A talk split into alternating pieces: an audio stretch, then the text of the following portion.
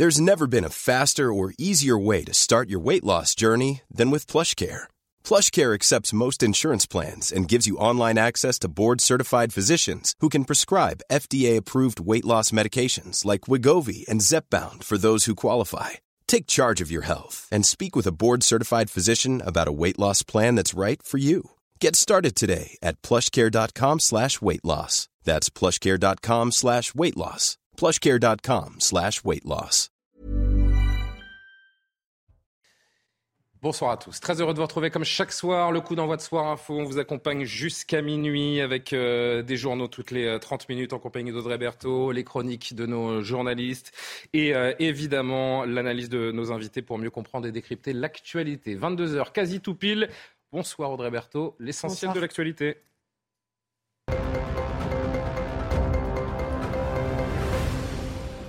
Et on commence avec la première ministre Elisabeth Borne qui était en déplacement à Lisieux ce matin en Normandie. Cette commune euh, normande qui, comme de nombreuses villes, n'a pas été épargnée euh, par les émeutes. La première ministre a rencontré euh, les forces de l'ordre, des élus, des habitants et des commerçants dans le but de les rassurer. Résumé justement de cette visite avec Michael Dos Santos.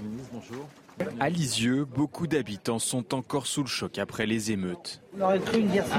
Certains d'entre eux craignent même que le scénario ne se répète dès la semaine prochaine. Nous, on a peur de l'histoire du 14 juillet. On a peur qu'il recommence ça. Ici, les émeutes du week-end dernier ont laissé des traces. Ce bar tabac est totalement calciné. Face aux buralistes désemparés, Elisabeth Borne leur assure avec les mesures prises pour aider les commerçants. Vous avez une assurance hein Bah oui, après on attend là. On, attend. on leur a demandé d'être bienveillant sur les délais, de réduire les franchises, de se dépêcher pour les remboursements. Lors de cette visite, la Première ministre a promis une réponse pénale ferme, rapide et systématique. Une justice face à laquelle les mineurs émeutiers se retrouvent, selon elle, trop souvent esselés. Les parents, ils sont obligés d'être là. Il y a la moitié des parents qui ne sont pas venus. Elisabeth Borne a également condamné tous les raccourcis à propos des habitants des quartiers. Seule une infime partie d'entre eux ont participé aux émeutes. Il y a près de 6 millions d'habitants dans les quartiers politiques de la ville. Dans la nuit de jeudi à vendredi, qui est celle où on a connu le plus de violences, il y a 7 à 8 000 personnes qui ont commis ces violences. Des émeutes, loin de se cantonner au quartier. Selon la Première ministre, un tiers des communes touchées en sont dépourvues. Le policier mis en cause dans la mort de Naël va rester en prison. Il n'a pas obtenu son placement sous contrôle judiciaire. La Cour d'appel de Versailles l'a refusé aujourd'hui. Les détails avec euh, Noémie Schul du service euh, police-justice de CNews. À l'issue d'une audience d'un peu plus d'une heure qui s'est déroulée à huis clos, nous n'avons pas pu y assister. La Chambre de l'instruction de la Cour d'appel de Versailles a donc confirmé la décision prise il y a une semaine par le juge des libertés et de la détention de Nanterre, confirmé donc ce maintien en détention euh, pour euh, le policier. Euh, il a d'ailleurs été entendu à distance par visioconférence depuis la prison de la Santé où il est incarcéré et sur place, son avocat Laurent-Franck Liénard a plaidé en expliquant que cette détention n'avait aucun sens, qu'elle ne se justifie absolument pas. Il a proposé un placement sous contrôle judiciaire avec surveillance policière si besoin pour assurer la sécurité de son client et de sa famille. Mais le parquet général a requis le maintien en détention pour empêcher toute concertation entre le mis en cause et son collègue, mais aussi pour éviter le risque de troubles à l'ordre public, des motifs inacceptables pour Laurent Franck Liénard. Ils ont confirmé le, maintien en détention de, mon client, euh, mon client qui n'a rien à faire en prison, parce que ce n'est pas un délinquant, ce n'est pas quelqu'un qui va prendre la fuite au Guatemala, c'est quelqu'un qui, dans le cadre de ses fonctions, a pensé faire un acte qui était autorisé par la loi et qui était nécessaire à sa survie. Il a pensé le faire, il le soutient et il est placé en prison pour éteindre les feux, pour euh, éviter que des gens aillent piller des magasins. C'est en, euh, en, euh, décorrélation avec, avec les prévisions légales. L'avocat nous a par ailleurs décrit son client comme un homme en état de choc, de sidération. Il est à l'isolement, il ne voit personne, il écrit beaucoup, il espère retrouver sa famille. L'avocat qui va déposer dans les tout prochains jours une demande de mise en liberté. J'en déposerai une par semaine si besoin, nous a-t-il dit, jusqu'à ce que la justice euh, retrouve ses esprits. La mise en examen de neuf personnes soupçonnées d'avoir euh, incendié la mairie de Mont-Saint-Barreul dans le Nord lors des émeutes, eh bien, a été annulée. Cela fait suite à une erreur de procédure. Il manquait une signature du parquet de Lille. Parmi euh, ces personnes, cinq suspects en détention provisoire ont été remis en liberté. Le syndicat des patrons, le MEDEF, a un nouveau président. Son actuel numéro 2, Patrick Martin, a été euh, très largement euh, élu pour présider l'organisation euh, patronale pour les cinq années à venir. Il a immédiatement dit vouloir écrire au syndicat pour réconcilier climat et croissance. Le taux de participation a dépassé les 90 plus de 3100 postes n'ont pas été pourvus cette année au concours des enseignants. Ce sont euh, les chiffres publiés par le ministère euh, de l'Éducation, des chiffres qui confirment euh, des difficultés persistantes de recrutement, mais tout de même à un degré moindre que l'année dernière. Et à savoir que plus de 23 800 postes étaient ouverts en 2023. Et puis un mot de la grande boucle qui bat son plein, le Tour de France. C'est le Slovène Tadej Pogacar qui a remporté la sixième étape du Tour aujourd'hui. C'était à Cauterets dans les euh, Hautes-Pyrénées. Emmanuel Macron était présent euh, sur le podium à la remise des maillots et il a même pu euh, échanger, vous allez le voir quelques instants, avec Jonas Vingegaard qui lui s'est emparé du maillot jaune. Voilà pour ce c'est tête à tête entre le vainqueur du Tour de France qui a repris le maillot jaune aujourd'hui et le chef de l'État. On marque une euh, courte pause. On se retrouve avec euh, les invités. Je vous présenterai le plateau et euh, on sera en tête à tête avec Yann Bastière dans un instant, délégué national unité SGP Police. On reviendra sur l'inquiétude du gouvernement avec le 14 juillet qui se profile, cher monsieur. Et puis vous nous donnerez également votre avis sur cette décision pas vraiment surprenante. Votre collègue, donc mis en cause dans la mort de Naël, qui continuera de dormir en, en prison les prochains jours. À tout de suite. De retour sur le plateau de Soir Info avec Amaury Bucco du service police-justice ce soir pour euh, deux chroniques passionnantes à suivre euh, avec vous. Yohann Usaï également qui nous proposera deux angles politiques euh, ce soir. Gabrielle Cluzel nous accompagne, directrice de la rédaction de Boulevard Voltaire. Benjamin Morel, maître de conférence en, droit public. Évidemment que Audrey Berthaud est toujours là pour les JT à la demi-heure, à pile de, de, chaque heure. Mais je me tourne vers vous d'abord. Yann Bastière, rebonsoir, donc délégué national unité, unité SGP euh, police. Est-ce qu'on se dirige vers de nouvelles nuits d'émeutes urbaines dans les euh, jours à venir? La Première ministre Elisabeth Borne s'inquiète d'un regain de tension. On est évidemment à quelques jours du 14 juillet. Elisabeth Borne qui assure qu'un dispositif policier très important sera mis en place pour assurer la sécurité des Français. Preuve que la situation est encore très tendue. On en parle ensemble donc, mais écoutons d'abord la Première ministre. Le calme est revenu, on a encore pu le voir euh, la nuit dernière, mais bien évidemment, moi j'entends l'inquiétude euh, qui a été exprimée aussi euh, par les habitants, par les élus ce matin lors de, ma visite. Bien évidemment, on est très mobilisé pour assurer la sécurité des 13 et 14 juillet. C'est à la fois des actions préventives. Hein. Vous avez vu que ce matin, on a pu arrêter des, des mortiers, des approvisionnements en mortiers et que ce soit la police aux frontières, que ce soit les douanes, elles sont très mobilisées pour éviter des transports vers notre territoire euh, de ces matériels dangereux. Et puis, bien évidemment, on va préparer un dispositif de maintien de l'ordre pour la nuit, enfin, pour les 13 et 14 juillet. Yann Bastière, le dispositif policier s'annonce à nouveau extrêmement important pour éviter un nouvel embrassement. Vous redoutez les jours à venir? Vos collègues redoutent les jours à venir? On peut, on peut le craindre. Les saisies, les saisies de ces dernières heures et de ces derniers jours laissent penser qu'effectivement, il y a un approvisionnement euh, des quartiers qui est, loin d'être anodin.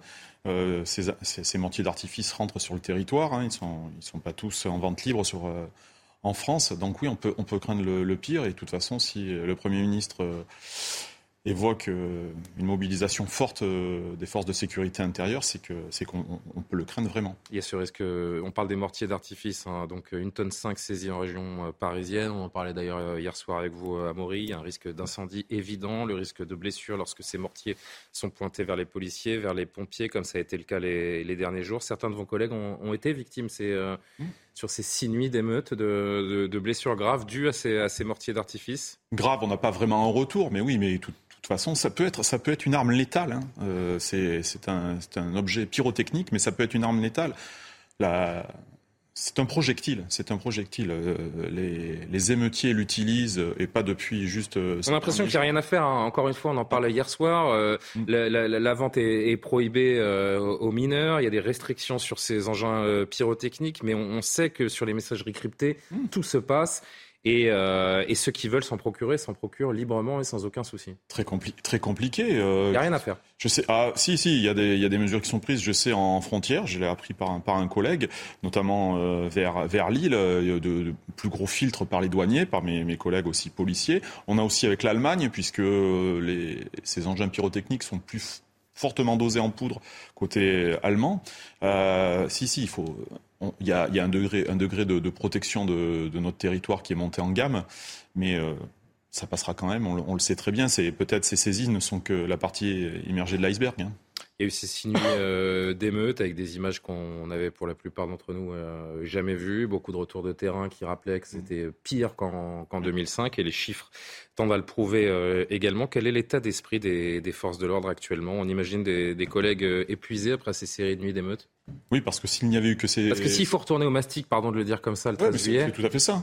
On peut imaginer que, oui, certains vont, euh, vont y aller à la boule au ventre euh, désormais. Je ne vais, pas, je vais pas vous rappeler aussi les quelques semaines de, manifestations sur la réforme des retraites. Nous avons des, effectifs qui viennent de passer un, début d'année, et je pense aux, forces mobiles, mais pas que, qui ont été fortement sollicités. On revient sur, ce, sur cette séquence euh, d'émeutes. On recommence sur le 14 juillet et on est déjà, nous, en train, nous, force de police, en train de se projeter sur la Coupe du Monde de rugby avec de fortes sollicitations, des congés qui vont être annulés.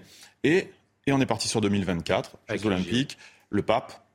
Les le pape à Marseille en septembre aussi, oui. Exactement. On, aura juste aussi les 80 ans du débarquement. On, aura, on a une année annus horribilis, si je peux dire, pour, euh, pour les congés, parce que nous allons être euh, très très fortement impactés en 2024. Oui, les, les services de police et de gendarmerie, je pense aussi à mes collègues de la maison d'en face, sont, très épuisants actuellement. Je voudrais qu'on évoque euh, l'une des infos du jour euh, concernant les, émeutes et surtout donc ce, policier mis en cause. La chambre d'instruction de la Cour d'appel de Versailles a décidé aujourd'hui de maintenir en détention provisoire ce policier auteur du, tir mortel sur Naël à Nanterre le, 26 juin lors d'un contrôle routier. Écoutons ensemble euh, l'avocat de ce policier, Laurent Franck-Liénard, après l'audience.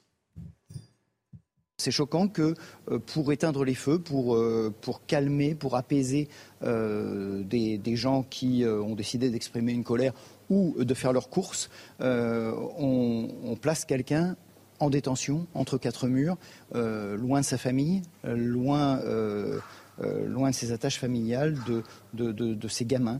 Moi, ça me, ça, ça me choque beaucoup. Si on le laisse sortir et si on annonce publiquement, puisque vous êtes là, euh, sa sortie de prison, ça va reflamber. Et, c'est exclusivement ça, c'est-à-dire que c'est la rue qui tient la justice aujourd'hui. Et ça, ça n'est pas raisonnable. C'est la rue qui tient la justice aujourd'hui. Un commentaire. Ah, je suis un peu d'accord. Est-ce que votre collègue doit a quelque chose à faire en prison euh, ce soir? Vous? Maître Liénard, euh, son conseil le défend ardemment et avec des propos euh, très fermes. Il est très engagé. On entend, on l'entend très très déterminé. Euh, moi aussi, je ne peux que déplorer le, maintien en détention de mon collègue. C'est tout à fait normal, même si on peut. C'est pas très surprenant, pardon. Ah, je, je, l'entends. Monsieur Bastière, mais au regard du contexte particulièrement inflammable, imaginons le contraire. C'est bien ce que dit Maître Liénard, au vu du contexte et du trouble potentiel à l'ordre public. Je l'entends, si aujourd'hui on avait... Le trouble à l'ordre public fait partie des motivations qui peuvent permettre le maintien en détention provisoire, on le tout rappelle. À, hein. Tout à fait, mais on entend bien Maître Liénard qui dit que dans sa carrière, il ne l'a pas vu souvent. De plus en plus, nous avons nos collègues qui sont, qui sont mis en examen pour homicide volontaire. C'est assez nouveau ces dernières semaines. Et effectivement, au vu de cette incrimination et des, des chefs, euh, des chefs de, cette, de cette instruction judiciaire, oui, c'est, ça, peut être normal. Vous trouvez que c'est une décision politique qui a été prise euh, politique, on va peut-être un petit peu loin. On va peut-être un petit peu loin. Ce sont des magistrats du siège qui, ont statué dans la chambre de l'instruction. Donc ce sont des, magistrats qui sont plutôt indépendants euh, au, regard de leurs fonctions et on n'est pas avec le parquet. Donc oui, effectivement, il y a une pression, il y a la pression de la rue. Maître Liénard euh, le défend. Euh. C'est vrai que dans ce type d'affaires, les, policiers sont très rarement incarcérés. Ce sont, des faits plutôt placés sous, contrôle judiciaire. C'était le 27 juin, il y a du temps à passer euh, depuis ce tir et ces, vidéos qui ont fait le tour des réseaux, des, chaînes info, pas seulement. Est-ce que vous vous dites, tout de même, avec un peu de recul, des choses auraient pu être faites euh, différemment dans ce, dans ce contrôle de police ou, pas du tout? Ça va être facile pour moi, si, à discuter avec vous, de dire oh là là, c'est pas bien. Oh, il a fait ça. Euh, non, non, ça, je me l'interdis je me l'interdis quand on voit ces images. On voit la première qui tourne beaucoup, effectivement, euh, sur le côté avec euh, l'arme. On voit beaucoup moins le rétroviseur. On voit beaucoup moins cette petite vidéo qui tourne où on voit nos deux collègues qui sont entre un capot de voiture d'un véhicule de grosse cylindrée et un mur. L'espace est extrêmement réduit. La peur peut être là. Un coup de volant, un coup d'accélérateur, mes deux collègues peuvent être écrasés sur ce muret. Je, je vais juger personne. une enquête est en cours, tout est en train de déterminer les propos qui ont été tenus, ce qui s'est passé en amont également, tout ça. Donc, on est encore très très près, on est encore très très près des, faits pour pouvoir, euh, pour pouvoir se prononcer. Euh, dernière chose à laquelle je voudrais vous faire euh, réagir, et peut-être aussi le, plateau, si on en a le temps avant de faire notre dernière pause, c'est ce, ce, tweet de Sandrine Rousseau. On en a vu des tweets de Sandrine Rousseau qui ont fait réagir, mais là, on a, on a franchi un cap euh, aujourd'hui. Je voudrais que vous réagissiez à ce qui a été dit. On va être tout à fait honnête et, euh, et donner toutes les infos. Donc d'abord, il y a ce premier tweet euh, aujourd'hui. Les lois d'exception suite aux attaques terroristes jouent un rôle dans la situation actuelle. Le tir, même en cas de terrorisme, ne doit pas être l'option privilégiée. Il ne peut exister que dans des cas extrêmes, justifiés et sans aucune autre alternative. Après ce tweet, Sandrine Rousseau s'est pris des, des torrents, pas seulement d'insultes, mais d'arguments contre victoire euh, également. Sandrine Rousseau qui, pour une fois, est revenue à la raison quelques heures plus tard, puisqu'elle a effacé ce tweet et a proposé euh, une autre vision des choses. Euh, si on peut l'afficher, sinon je vais le chercher dans mes, dans mes fiches. On a le démenti de Sandrine Rousseau. Ah oui, le cadre, oui, je l'avais pas vu changer, autant pour moi. Le cadre de l'usage des armes létales est une discussion qui est fondamentale pour notre démocratie, mais qui ne peut absolument pas entrer dans le format de Twitter. Je retire mes deux précédents tweets et m'excuse d'avoir pu heurter les victimes et leurs proches. Mais la vérité, c'est que c'est le premier tweet, c'était l'illustration de sa pensée. Quel commentaire faites-vous? Mais elle s'inscrit totalement dans, dans la volonté de la NUPES d'abroger ou de, ou de revoir l'article 435.1 du Code de la sécurité intérieure qui est, qui est issu du drame de, de, Nice et des 89 victimes. Donc c'est pour ça que dans ce deuxième titre, elle repense aux victimes et euh, elle aurait pu y penser dès son premier tweet, effectivement. Donc cette posture, euh, posture purement politique d'abroger ce 435-1 de 435-1, qui est et notamment sur le périple, notamment sur le périple meurtrier. Euh, oui, il faut tourner cette fois sa langue dans sa bouche avant de tweeter, je pense. Johan, un commentaire, Johan du service politique de CNews? Oui, je, crois incontestablement que Sandrine Rousseau a une idéologie qui ne correspond pas du tout à la situation que nous, nous vivons, ça me semble assez incontestable, mais elle fait ce que j'appelle de la petite politique, c'est-à-dire que je suis convaincu qu'elle se lève tous les matins en se disant qu'est-ce que je vais bien pouvoir dire de choquant pour qu'on parle de moi dans les médias? Je crois qu'elle n'a qu'une ah obsession, c'est de faire parler d'elle, et c'est pour ça que chaque jour, disons chaque semaine, au moins, elle a une, phrase polémique précisément parce qu'elle veut qu'on parle d'elle. Son but en soi, c'est ça. Même si elle est convaincue de, ce qu'elle dit, mais elle le formule de telle manière pour que ça fasse parler en réalité. C'est assez confondant, euh, Gabriel. Je ne sais pas si vous voulez réagir. D'ignorance et ça, alimente encore et toujours cette euh, défiance contre la police. Euh, ça défie surtout euh, l'entendement et l'intelligence, parce qu'évidemment, si on tenait ce genre de pro, si on avait tenu ce genre de propos, de, de, de posture euh, au Bataclan ou dans d'autres cadres terribles, que serait-il advenu des victimes C'est ce que beaucoup d'internautes lui ont rétorqué. C'est pour ça qu'elle a retiré son tweet rapidement. Mais hein. c'est une petite musique qu'on a déjà vue par le passé, parce que je me souviens d'une tribune sur le club Mediapart qui reprochait à des policiers, je crois que c'était dans le cadre de l'affaire Samuel Paty d'avoir tiré sur le, le, le, le Tchétchène, le, terroriste tchétchène. Mm. Donc euh, c'est quelque chose qui revient et c'est la preuve aussi que quand il y a une forte réaction euh, euh, sur les réseaux sociaux, qui est quand même une réaction de bon sens, eh bien une certaine idéologie se, réfléchit à deux fois et sans doute Sandrine Rousseau ne reviendrait-elle pas à l'assaut de sitôt sur cette affaire? Un dernier mot sur cette défiance ambiante contre les, les forces de l'ordre? C'est un effet de balancier. On, a cette défiance envers les forces de l'ordre. Alors on ne revient pas sur Madame Rousseau, hein, qui est absolument pas à la hauteur de l'enjeu, sans aucun doute euh, au vu de ces deux tweets. Euh, mais on va repartir, on va reparler. On vient d'évoquer le Bataclan, où là, effectivement, nous étions des héros de la République. Euh, nous avons été des héros quand on a sauvé euh, l'Élysée pendant les Gilets jaunes. Voilà, c'est un effet balancier. Euh, c'est assez gênant pour nous parce que ce flic bashing assez récurrent n'apporte pas, pas une confiance dans nos rangs. Euh, ça, c'est une certitude. Yann Bastière, délégué national unité SGP Police, merci d'avoir été présent sur, euh, sur ce plateau et euh, bah, bon courage pour ces nuits qui s'annoncent, on peut l'imaginer, compliquées, notamment autour de, de, la fête nationale. On marque notre dernière pause et puis on va revenir donc sur ce, ce, policier qui est maintenu en détention dans un instant puisque son avocat Laurent Franck Liénard à Moribuco était l'invité de, de, Punchline chez Laurence Ferrari. Il s'est longuement expliqué tout à l'heure. Vous nous détaillerez ce qu'il a dit, on réagira tous ensemble en plateau. A tout de suite. 22h31, sans tarder le JT de Roberto.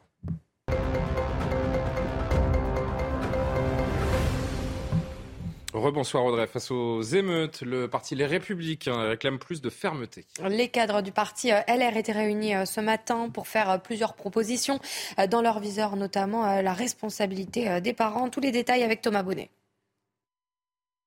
Les cadres des Républicains ont convoqué la presse pour présenter un plan visant, je cite, à restaurer l'ordre républicain en France. Éric Ciotti, le patron euh, du parti, a d'abord expliqué que les Républicains avaient soutenu l'action euh, de l'État. Toute polémique aurait été insensée au milieu d'une véritable guérilla urbaine, affirme Éric Ciotti. Mais l'heure est visiblement désormais aux actions, comme l'explique Bruno Retailleau. Cet embrasement est un tournant. Rien ne serait pire que de faire comme à l'habitude. Il faut aller aux causes racines, affirme le patron du groupe Les Républicains euh, au Sénat. Parmi ces mesures, il y a notamment l'objectif de 80 000 places de prison à l'horizon 2027, 5 000 places euh, supplémentaires par rapport à maintenant, le rétablissement des peines planchées, des comparutions immédiates pour les mineurs, la suppression de l'excuse de minorité au-delà de 16 ans ou encore le rétablissement de la double peine afin de permettre l'expulsion des délinquants euh, étrangers. Eric Sotti affirme que ces propositions sont prêtes, les projets de loi sont prêts. On appelle désormais à des débats au sein du Parlement, que ce soit dans le cadre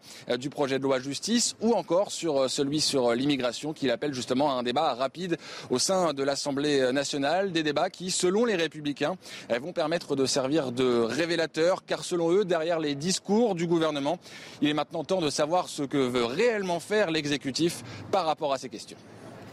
Après les émeutes de la semaine dernière, retour sur le terrain, après avoir reçu plus de 200 maires à l'Elysée, Emmanuel Macron était à Pau aujourd'hui sur les routes du Tour. Oui, le chef de l'État a eu une réunion avec euh, les élus locaux, une des cibles des émeutiers euh, de ces derniers jours. Et dès son arrivée, vous allez le voir, il a été euh, interpellé par des habitants. Écoutez. On continue de travailler, j'en ai vu beaucoup, j'ai vu les maires, je vais continuer. mais nous avons tous vécu un moment important dans la vie de la nation, donc on va continuer de travailler. D'abord, la première réponse, c'est l'ordre, le calme, c'est euh, la concorde, et ensuite c'est de travailler sur les causes profondes de ce qui est et Elisabeth Borne était euh, en déplacement à Lisieux ce matin en Normandie, cette commune normande qui, comme euh, de nombreuses villes, n'a pas été épargnée par les émeutes. La Première ministre a rencontré les forces de l'ordre, des élus, des habitants, également des commerçants dans le but de les rassurer. On parle de ces commerçants qui euh, ont vécu de plein fouet les, émeutes. Des centaines de commerces ont été euh, pillés. On y reviendra, me dit-on, dans l'oreille. Oui, on y reviendra. On passe. On passe à Alain Delon ah. avec cette enquête euh, préliminaire qui a été ouverte après euh, les plaintes déposées par les enfants de l'acteur, des plaintes euh, déposées euh, à l'encontre de, sa dame de compagnie, notamment pour des faits de harcèlement moral. Les enfants de l'acteur dénoncent l'attitude dénigrante et agressive de cette femme à l'encontre de leur père. Écoutez justement Henri Jean Serval, il est écrivain, il s'exprime au sujet du chien d'Alain Delon. Sa dame de compagnie lui avait retiré. Comment on peut retirer le chien de quelqu'un alors que c'est sa vie, son chien, c'est son compagnon, tout ce qu'on peut imaginer, pour le mettre dans une fourrière? Il faut méconnaître de long, il faut la, méchanceté qu'il peut y avoir chez cette femme. Mais le chose le plus grave, Pascal, c'est que quand vous connaissez de long, euh, comme je connais, qui était un roc et quelque chose d'indestructible, de, de fort, Imaginez l'état de dépendance, l'état de faiblesse dans lequel il est parvenu pour se faire retirer son dernier bien, sa dernière chose, son chien, qu'il ait pu accepter ça. Allez, puis un petit mot de, sport euh, pour euh, finir ce journal. Après avoir officialisé hier l'arrivée de Luis Enrique, le nouvel entraîneur, le PSG a passé la vitesse supérieure en termes de transfert. Oui, aujourd'hui, le PSG a officialisé l'arrivée de deux nouvelles recrues. Le défenseur euh, Milan Skriniar, arrivé de l'Inter Milan, et le milieu espagnol Marco Asensio, qui était en fin de contrat. Et ce n'est pas fini parce que Paris devrait bientôt officialiser l'arrivée d'un champion du monde, Lucas Hernandez. Voilà pour les dernières nouvelles du, euh, du PSG. Merci beaucoup Audrey Berthaud. 22h35, toujours en plateau avec nos invités. J'accueille Nicolas Dainville qui nous a rejoint. Bonsoir. Merci beaucoup d'être euh, présent. Vous êtes maire d'hiver droite de la Verrière dans, dans les Yvelines. Vous avez été particulièrement touché par les émeutes des, des derniers jours puisque deux des trois écoles de votre ville ont été incendiées et ne pourront pas rouvrir à temps euh, à la rentrée. On va largement y revenir euh, avec vous, mais euh, avant cela, tous ensemble, on va évoquer donc l'une des infos du jour. Ce policier de, de 38 ans, donc auteur présumé du coup de feu mortel contre Naël, qui doit rester en prison près de dix jours après le, drame. La justice en a décidé ainsi. Amaury, Amaury Bucco qui est avec nous.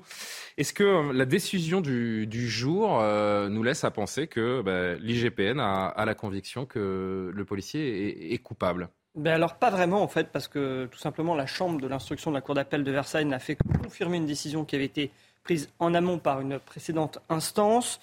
Euh, mais en tous les cas c'est un échec effectivement pour son avocat qui voulait qu'il soit libéré et qui va d'ailleurs, qui a annoncé qu'il allait redemander une, demande de, faire refaire une demande de libération dans les prochains jours. Alors je rappelle que l'enquête est toujours en cours.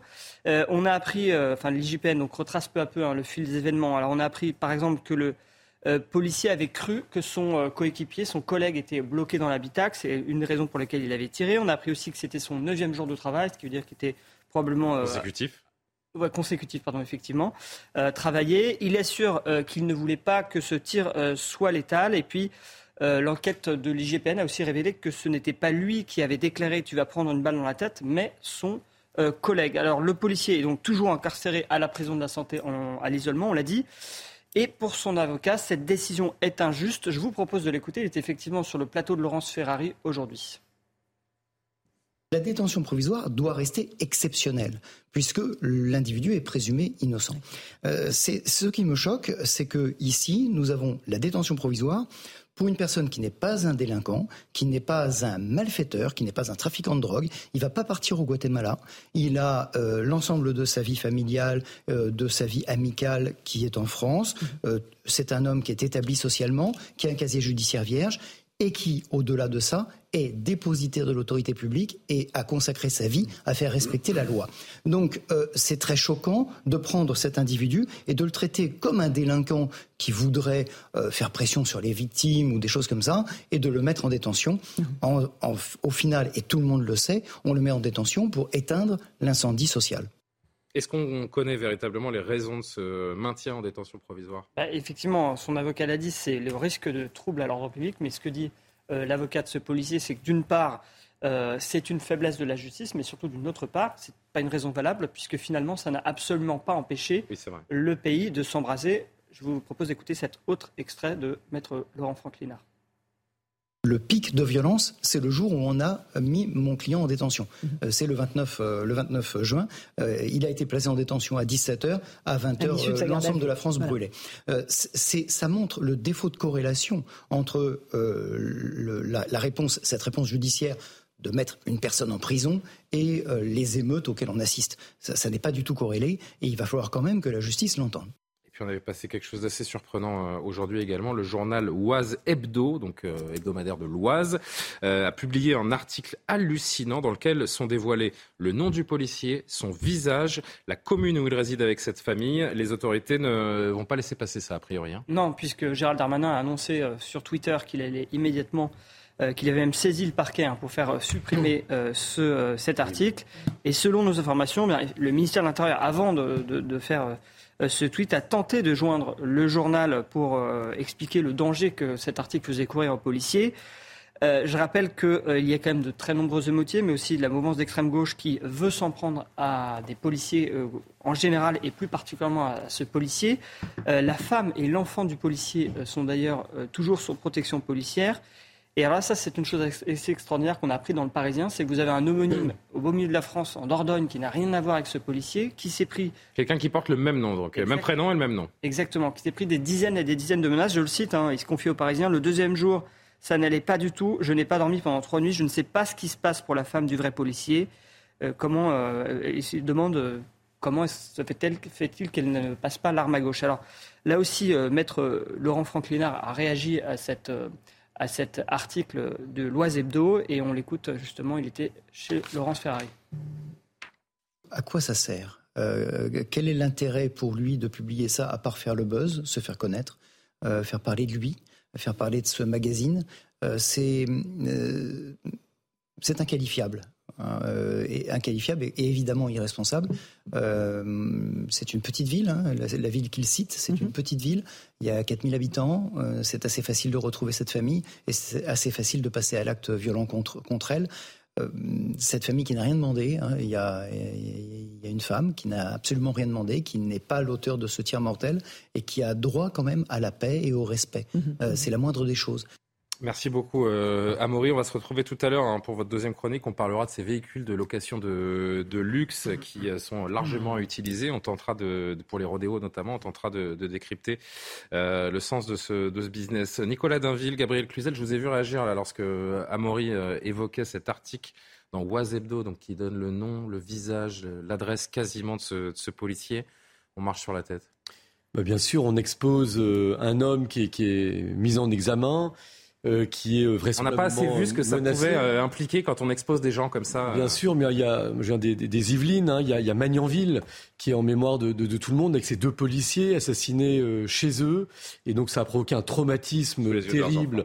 Dans, dans, dans, notre département en particulier. Donc, effectivement, laissons faire la justice, mais de grâce, ne rajoutons pas du, du, du drame au malheur que l'on vit actuellement. Un mot, Gabriel, là-dessus?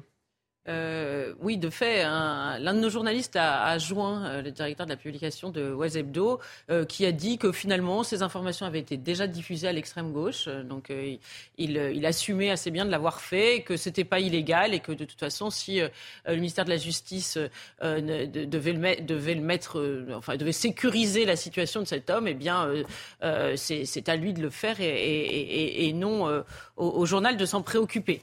Donc ça c'est un c'est le premier point. Euh, le deuxième, c'est que, euh, de fait, l'affaire Samuel Paty n'a servi de leçon à personne, visiblement. Euh, toute cette montée en puissance sur les réseaux sociaux, cette chasse à l'homme, cette halali euh, lancé sur un individu, eh bien, euh, finalement, on l'a déjà euh, oublié. Il faut se souvenir aussi du gendarme dans l'affaire mis en cause, dans l'affaire Adama Traoré. Vous savez, sa mère a écrit un livre qui s'appelle Mon fils n'est pas un assassin. Il faut voir ce, ce qu'il a vécu. Moi, je vous dis honnêtement, s'engager dans les forces de l'ordre aujourd'hui, c'est une vocation, c'est presque du masochisme. J'allais dire, c'est presque de l'inconscience euh, au point où on en est euh, aujourd'hui dans les, dans les conflits euh, sociaux en France. Retour à cette info donc de ce maintien en détention, Benjamin Morel. une question qu'on posait tout à l'heure à, Yann Bastière, qui était notre invité du syndicat SGP Police. La place de ce policier, il est en détention provisoire. Est-ce qu'on fait un exemple au regard de la gravité des faits? Reviens sur ce qu'on a dit, mais on ne garde pas quelqu'un en détention provisoire pour le punir. Ce n'est pas l'objectif. Parce qu'en réalité, ce qui va le punir, ce qui peut conduire éventuellement, c'est la peine. Et donc, ce faisant, la détention provisoire, elle se motive notamment, en l'occurrence, pour des raisons d'ordre public. J'entends tout à fait ce que dit son avocat. Mais soyons francs. S'il sort, voilà, et s'il sort euh, demain, est-ce qu'en effet il n'y aura pas un retour des émeutes? C'est une possibilité. Il faut tout de même l'envisager. En même temps, il l'a précisé, il a raison, Laurent Franck Lénard, le placement en détention le 29 juin n'a rien changé. Mais vous voyez bien que là, on est dans une accalmie et que la sortie, par définition, sera un nouveau euh, façon de lancer euh, le faux poudre. Par ailleurs, par, par rapport à ce que l'on a dit de ce magazine dans l'Oise, imaginez bien que pour lui-même, et c'est l'une des raisons pour lesquelles on peut maintenir quelqu'un en détention provisoire, parle sous contrôle d'Amaury, eh ben, le fait de sortir aujourd'hui pourrait être dangereux. Hmm. Et donc, ce faisant aujourd'hui, on peut comprendre évidemment les raisons qui poussent la justice à le garder sous la main. Mais euh, on, entend tout ça, évidemment, et, nous aurions tous, je pense, été surpris de le voir libéré euh, sous contrôle judiciaire euh, aujourd'hui. Mais la vérité, c'est qu'en prison ou pas, Yohann Usaï, ça flambera la nuit du 13 au 14 juillet, et que et que son placement initial n'a rien calmé du tout non plus, euh, ce qu'on disait il y, a, un instant. Donc, euh, Il y a des émeutes urbaines tous les 14 juillet. Il n'y a pas de raison qu'il y en ait moins cette année. Au contraire, il y a des raisons pour qu'il y en ait plus. Donc on a, la Première ministre, on l'a entendu, elle a dit on s'y prépare et il y aura les moyens nécessaires sur le terrain. Simplement, moi, je, je veux préciser que euh, dans ce pays, quand même, quand on est mis en examen pour homicide volontaire, on va quasi systématiquement en détention provisoire. Euh, voilà, donc le fait qu'il soit en détention provisoire, ça n'est pas quelque chose d'exceptionnel. Au contraire, c'est quelque chose de tout à fait courant. Une mise en examen pour homicide volontaire, la détention provisoire, elle est systématique. Hein. Moi, je voulais juste ajouter un petit mot. Non, mais pour le 14 juillet, je pense que ça va être très intéressant de voir ce qui va se passer.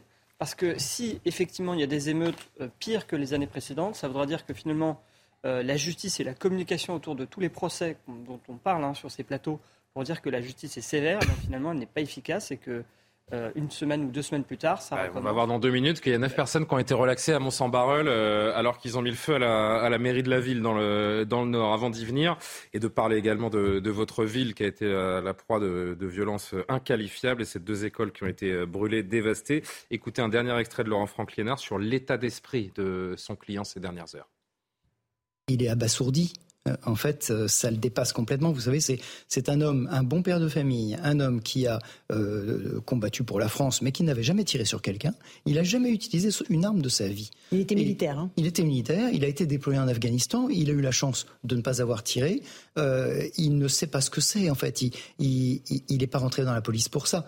En revanche, il portait une arme. Il savait que ça pouvait arriver bien sûr. Et, et ce jour-là, il a été contraint d'utiliser cette arme.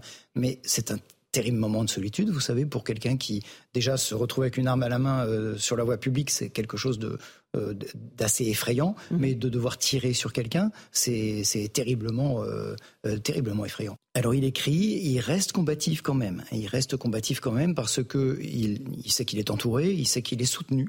Euh, nous lui avons passé les centaines de messages de soutien euh, que nous recevons. Euh, nous, recevons tous les jours au cabinet des lettres de gens qui nous envoient un chèque de 30 euros, un livre, des chocolats, des gâteaux. les gens, ils, envoient ce qu'ils peuvent pour l'aider et surtout des messages de soutien. Ils disent qu'ils sont avec lui. Juste un petit mot à Maury. Laurent Franck Lénard l'a dit et répété. Hein, il y aura d'autres demandes de remise en liberté toutes les semaines s'il le faut, a-t-il répété. On peut imaginer dans quelques mois, une fois la situation apaisée, que ce policier soit, soit placé sous contrôle judiciaire ou euh, ah, il y a de fortes chances qu'il reste en détention jusqu'à son procès dans un an, deux ans, trois bah, ans, qui sait Ça va dépendre déjà de, quand va avoir lieu son procès, parce que si l'instruction est extrêmement longue, on ne va pas le, mettre en détention provisoire pendant des années et des années.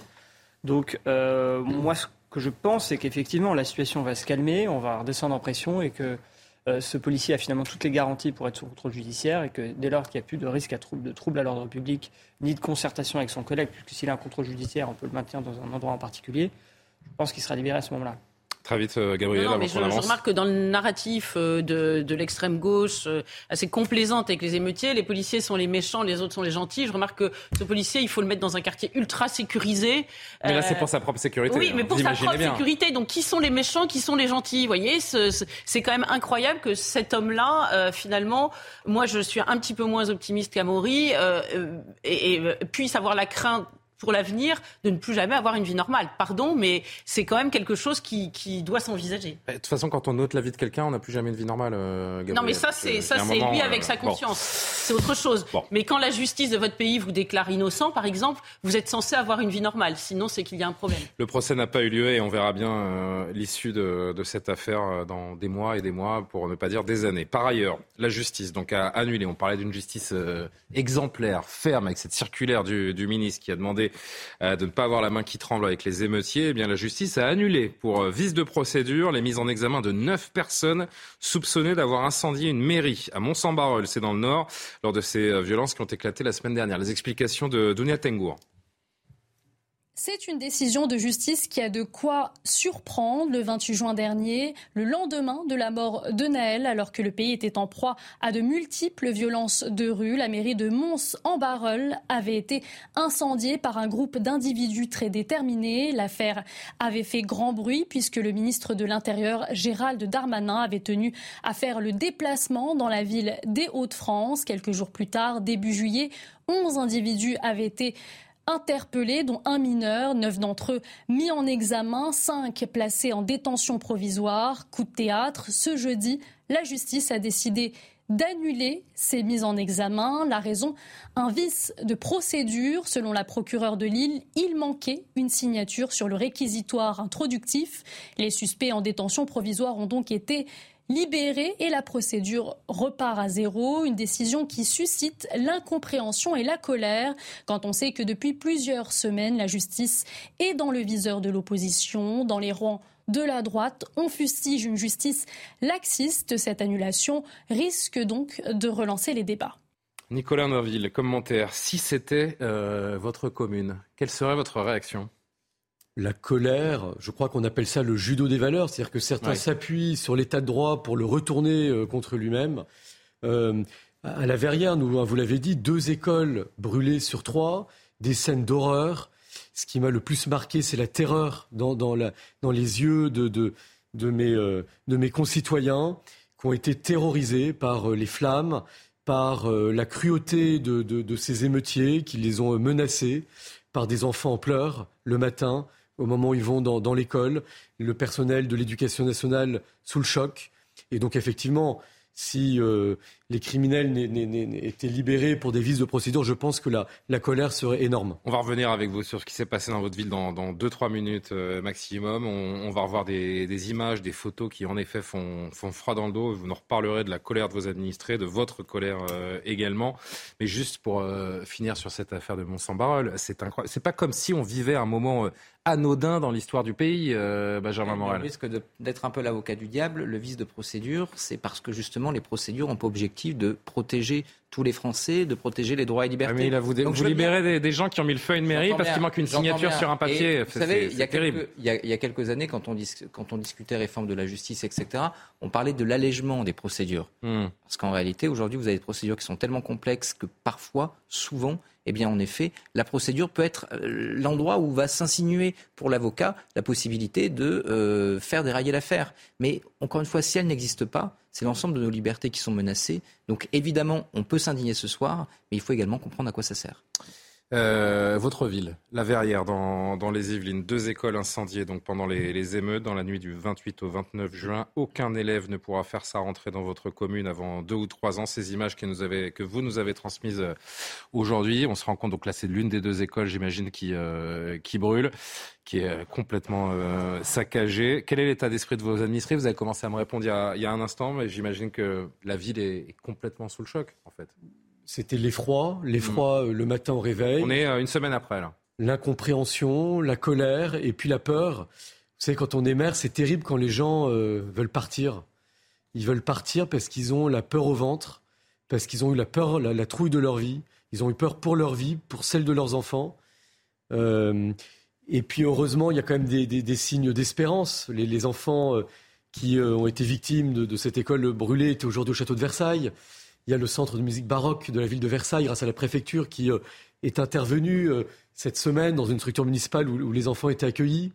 Les Sauf qu'à la rentrée, enfin, c'est très bien de mettre en valeur ces, initiatives et de, retrouver un peu d'espoir, mais euh, pardon d'enfoncer le clou, c'est 200 gamins, donc on parle de 200 enfants administrés de votre ville, qui vont devoir à la rentrée aller dans une autre ville à l'école. Donc on imagine que la logistique pour les parents, ça va être compliqué. En fait, les habitants de votre commune sont les premières victimes. Et ce qui est, ce qui est pire encore, et c'est vous qui l'avez, je l'ai lu dans une des interviews que vous avez données ces, ces derniers jours, vous dites, ceux qui ont mis le feu à ces écoles, eux-mêmes les ont fréquentés, ces écoles, parce que c'est des, des, gamins, c'est des ados de votre ville qui ont fait ça. Vraisemblablement, on n'a effectivement pas de preuves, on a quelques indices qui montrent que vraisemblablement les émeutiers connaissaient certains habitants, les appelaient par leur prénom, donc euh, ça devait vraiment être des, des, des gens du quartier.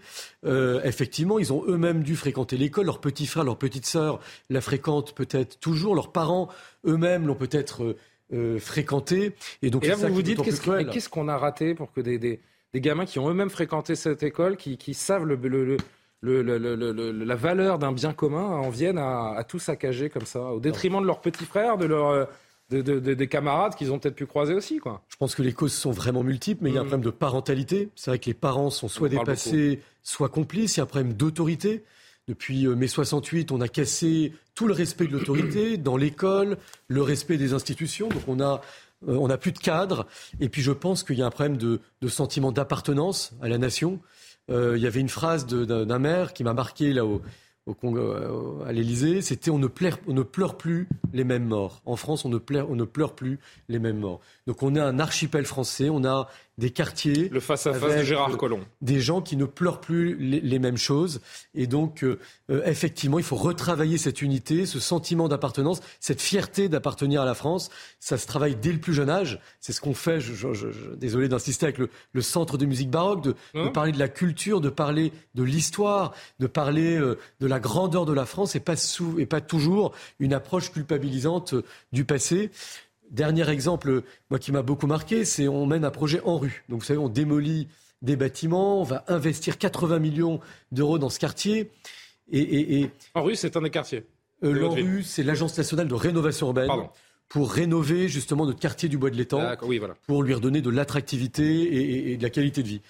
Et il y a parfois une violence sémantique terrible avec des gens euh, qui traitent les, concitoyens musulmans euh, qui soutiennent le projet de, de, de Harki, qui me traitent moi-même de colon. Donc il y a une violence sémantique terrible qui montre effectivement une rupture euh, qu'il va falloir combler au plus vite si on veut retrouver cette unité nationale. Euh, vous avez rencontré, puisque vous faites partie de ces 240 et quelques maires qui ont rencontré le chef de l'État avant-hier à, à l'Élysée, ces maires dont les communes ont été sinistrées, et de quelle façon quand on voit ces, images pour la Verrière. Macron, Emmanuel Macron, qui était à Pau aujourd'hui euh, sur le Tour de France. Écoutez, il était interpellé, on l'a entendu tout à l'heure dans le journal. Je voudrais qu'on l'entende de nouveau et que vous me donniez un avis. En quoi ça vous aide, Monsieur le Président, on continue, des élus, vous en on continue de travailler. J'en ai vu beaucoup, j'ai vu les maires, je vais continuer. Quoi, de, de, mais nous avons tous vécu un moment important dans la vie de la nation, donc on va continuer de travailler. D'abord, la première réponse, c'est l'ordre, le calme, c'est euh, la concorde, et ensuite, c'est de travailler sur les causes profondes de ce qui est advenu. Juste un mot peut-être, Gabriel, avant de revenir vers vous, euh, Monsieur le maire. On vient d'entendre Emmanuel Macron. C'est toujours euh, intéressant de s'attacher aux, mots utilisés. On a vécu un moment important de la nation. Voilà ce que, ce que dit cet après-midi. Il comprend bien la situation, selon vous, euh, Emmanuel Macron? Parce qu'un moment important de la nation, un moment de l'important de la nation, c'est un moment où. Oui, un moment important de la nation, c'est le 14 juillet. C'est un moment important de la nation. Là, on a vécu un drame un drame euh, euh, collectif ou pas collectif, parce que je retiens euh, le mot très fort que vous avez dit, nous ne pleurons pas les mêmes morts. Donc nous n'avons pas tous vécu le même drame. Et et, il est quand même assez inquiétant que le président de la République n'en prenne pas la, mesure. C'est vrai qu'on aurait pu s'arrêter sur cette phrase et, lui poser la question et lui dire mais, mais euh, c'est tout pour vous? C'est simplement un, moment important. Vous imaginez euh, la tragédie, par exemple, pour les commerçants, les commerçants qui ont tout perdu. Je ne sais pas, je croyais que vous, avez prévu d'en parler, ou en tout cas nous, nous, avons esquissé le sujet tout à l'heure. Euh, leur vie est détruite. les maires, c'est vrai que pour, pour vous entendre parler est extrêmement touchant. J'imagine que pour un maire, voir ses administrés lui dire. Ils sont tous les victimes collatérales, en fait. Parce que, euh, parce que ça devient insupportable de vivre dans cette ville. Ça veut dire que conscience n'a pas été prise en haut lieu euh, de la gravité des événements, et c'est vrai qu'il y a de quoi nous, nous inquiéter. Il vous a rassuré, Mme Macron, à l'Élysée? Il vous a apporté des garanties? Non. Il a montré de l'écoute, ça on ne peut pas lui enlever. C'est pas ce qu'il y a de plus compliqué à faire. C'est pas ce qu'il y a de plus compliqué. Il a montré, je dirais, de la considération, ce qui est déjà pas mal parce que les maires étaient traumatisés avec notre collègue Vincent Jeanbrun ou Stéphanie Fonneux qui j'allais vous en parler, des, tentatives d'assassinat. Euh, après, j'ai trouvé que c'est des mesures très techniques avec quand même, on sent euh, un débat qui existe chez les maires d'une approche plus sociale qui centre le débat sur le manque de moyens et d'une approche plus profonde qui centre le débat sur euh, euh, la culture, sur l'éducation, sur l'autorité, sur la parentalité. Et moi, je me situe quand même plutôt dans ce camp-là. Euh, un dernier mot, vous avez évoqué Vincent Jeanbrun, on a vu ce qui est arrivé au domicile privé du maire de, de l'Aïle et Rose. Vous avez eu peur pour vous-même, pour vos proches, à un moment donné, dans cette période de violence? Pour être très honnête, non. J'ai eu peur pour mes agents, j'ai eu peur pour mes adjoints. Euh, pas reçu de menace directe J'ai eu peur pour mes habitants. Mm. Et c'est ça qui m'a bouleversé. C'est vraiment cette peur que j'ai eue pour eux, euh, de cet agent qui essaie d'éteindre le gaz le soir de l'incendie, euh, de ce maire adjoint euh, sur le terrain qui se sent totalement impuissant, de ces habitants qui appellent les flics qui n'arrivent pas, de ces pompiers qui sont pris à partie par des tirs de mortier et des barrages, de ces pleurs le matin de la communauté éducative, de ce découragement collectif. c'est ça qui m'a beaucoup marqué faut avoir envie et du courage pour être maire aujourd'hui, comme pour être policier, comme pour être. Euh, oui, mais pour nuancer sur une, note positive, je vous dis, il y a quand même de l'espoir. Ces enfants qui souriaient le matin, ces enfants à Versailles aujourd'hui, dont la vie reprenait, et, cette envie qui redonne aussi du sens de, de se battre pour eux, ça donne, euh, on va dire, du sens à la mission. Vous restez avec nous, euh, Nicolas Dainville, maire d'hiver droite de la Verrière. Il est 23h pile, Audrey Berthaud, le journal.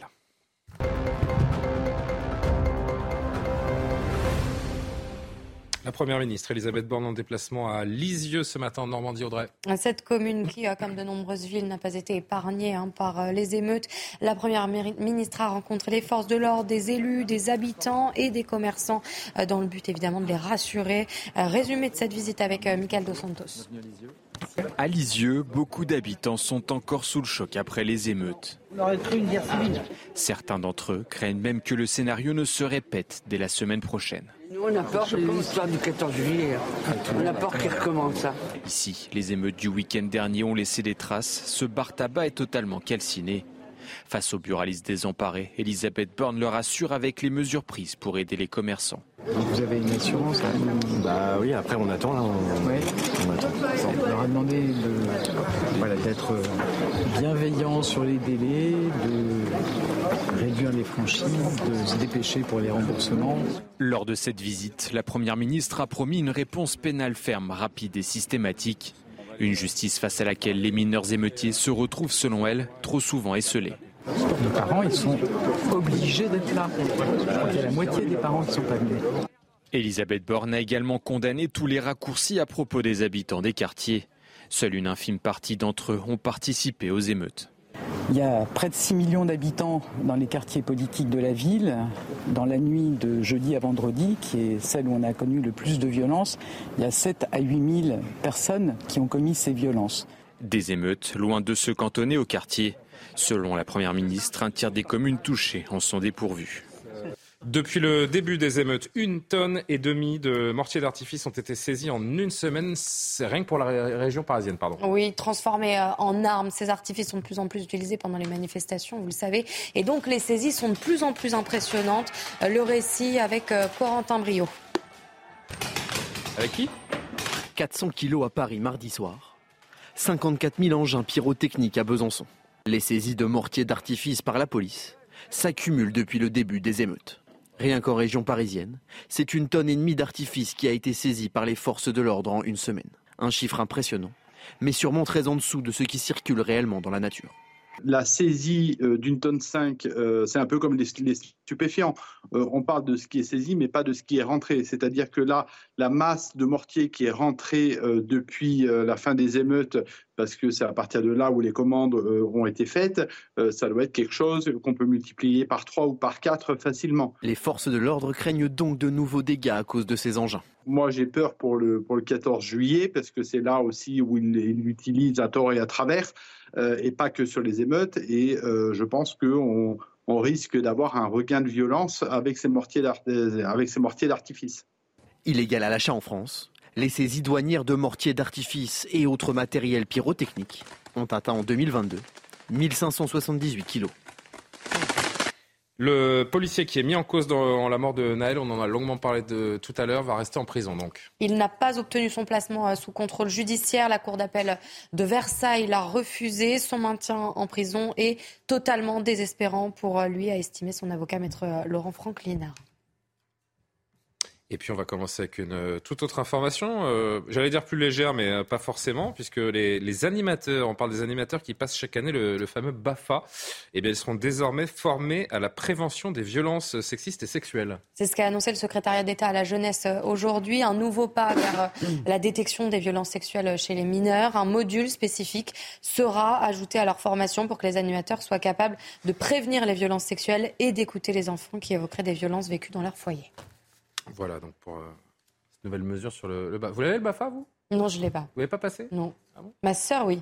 Bah, vous l'embrasserez. Voilà. je suis ravi. Qui a le BAFA autour de la table? Non, non plus. Ah non, non, C'est un truc pour, pour moi, c'est assez général. Euh, Et vous, vous l'avez? Bah, Je l'ai, oui. C'était mon premier boulot faire animateur en colonie de vacances. Voilà, comme ça les gens ont des informations précieuses et savent tout de moi.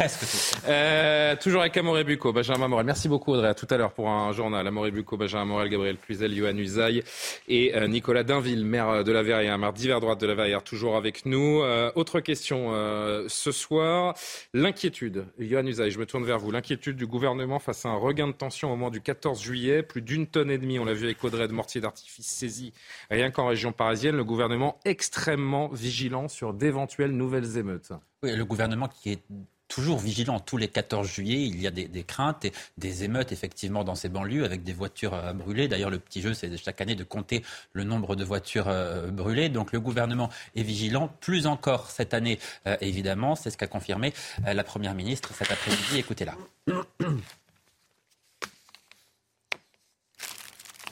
Le calme est revenu, on a encore pu le voir euh, la nuit dernière, mais bien évidemment, moi j'entends l'inquiétude euh, qui a été exprimée aussi euh, par les habitants, par les élus ce matin lors de, ma visite.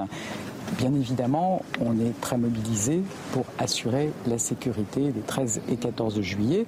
C'est à la fois des actions préventives. Hein. Vous avez vu que ce matin, on a pu arrêter des, des, mortiers, des approvisionnements en mortiers et euh, que ce soit la police aux frontières, que ce soit les douanes, elles sont très mobilisées pour éviter des transports vers notre territoire euh, de ces matériels dangereux. Et puis, bien évidemment, on va préparer un dispositif de maintien de l'ordre pour la nuit, enfin, pour les 13 et 14 juillet.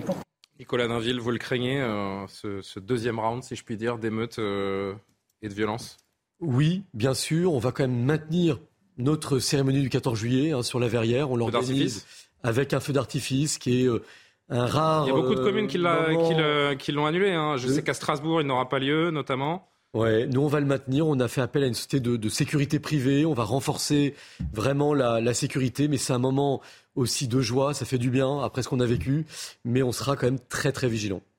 Un mot sur ce 14 juillet à venir chez vous, Benjamin Enfin, je vous rejoins tout à fait, monsieur le maire, mais c'est plus qu'un moment de joie, c'est un moment de communion nationale. Et je crois que le symbole de, de l'annulation des cérémonies du 14 juillet est délétère.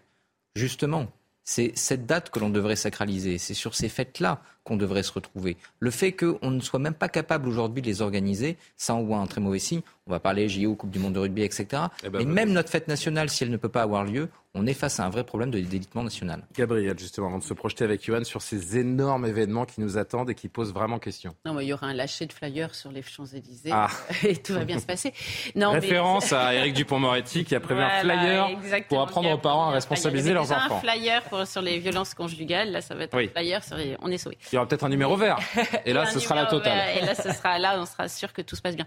Non, mais c'est vrai que vous avez raison. Il y a la symbolique du 14 juillet qui est, euh, qui est extraordinaire. Si des gens, euh, au lieu de communier euh, à, cette fête nationale, décident d'être violents, c'est bien un signal contre la France. En même temps, c'est tous les 14 juillet, ça. Non, mais d'accord, mais c'est pas parce que ça dure depuis des années qu'il il, faut considérer que c'est normal. Moi, ce que je trouve ça, c'est que ce sont les braves gens. On compte le jeu du 14 juillet comme du 31 décembre, c'est de compter les voitures Non, mais d'accord, hein. mais, donc ce sont les braves gens auxquels on dit on va annuler ceci, on va annuler ceci, on va annuler cela. Alors là, on a annulé les kermesses, vous avez vu ces derniers jours, d'école, les fins d'année. Les concerts pendant les émeutes. Les concerts de Mylène Farmer. On, on, va, on va, on, va finir peut-être, je ne sais pas. Ça la visite du roi Charles il y a quelques semaines. Le chemin, voilà. De, ah oui, c'est. on est en train de déflorer la chronique de Johan là, donc. Non, euh. mais pardon, mais donc ça veut dire que les braves gens, on va les enfermer pour que les délinquants puissent gambader dans la rue. Si vous voulez, il y a un problème d'inversion de valeur dans ce pays. Hmm. Euh, on commence à avoir des images, en effet, des illustrations des Jeux de Paris 2024. Les émeutes des derniers jours posent une question qui est peu abordée pour le moment, mais qui va devenir de plus en plus prégnante, euh, Johan. La France est-elle en capacité d'accueillir les Jeux Olympiques, mondial, dans à peine plus d'un an c'est vrai que la question de la sécurisation de ces jeux était déjà au cœur des débats avant ces, émeutes. On se posait beaucoup la question, notamment concernant la, cérémonie euh, d'ouverture. Donc il y avait déjà un véritable enjeu et beaucoup de pression sur le gouvernement avant ces événements-là. Mais c'est vrai que depuis un an, on se pose beaucoup de questions sur la sécurisation des, sites olympiques, sur la sécurisation des millions de touristes qui vont venir à, Paris. Euh, la première alerte, ça a été le, Stade de France. Souvenez-vous, la finale de la Ligue des Champions, où là, on s'était dit, euh, on a du mal à sécuriser le Stade de France. Euh, la deuxième alerte, ça a été la réforme des retraites, où effectivement euh, la France n'a pas été capable d'accueillir le roi Charles III pour sa eh première visite officielle en France, qui était quand même un symbole absolument dramatique. Là, nous avons eu les émeutes. Euh, la France n'a pas été capable d'organiser des concerts au Stade de France qui ont dû être annulés, des concerts sur le parvis de l'Hôtel de Ville à Paris qui ont dû être annulés. Donc effectivement, ça pose tout cela beaucoup de, de questions. Emmanuel Macron il a annulé euh, la visite d'État qu'il devait faire en, Allemagne le week-end dernier. Et à cette occasion, effectivement, Olaf Scholz, le, chancelier, avait dit son, son, inquiétude et sa préoccupation euh, vis-à-vis de ce qui se passait en France. Et on peut imaginer, évidemment, que d'ici peu, l'ensemble de nos partenaires vont s'interroger sur notre capacité à sécuriser ces Jeux olympiques où l'ensemble de leurs ressortissants, des ressortissants du monde entier, vont venir. Donc il y a un véritable enjeu politique et sécuritaire pour le gouvernement. Nicolas Derville, euh, les Jeux Olympiques, c'est un qu'on se rende bien compte, hein, c'est un, un événement comme jamais la France n'en a vécu depuis la libération de la Seconde Guerre mondiale. Hein. C'est à ce niveau-là des Jeux Olympiques.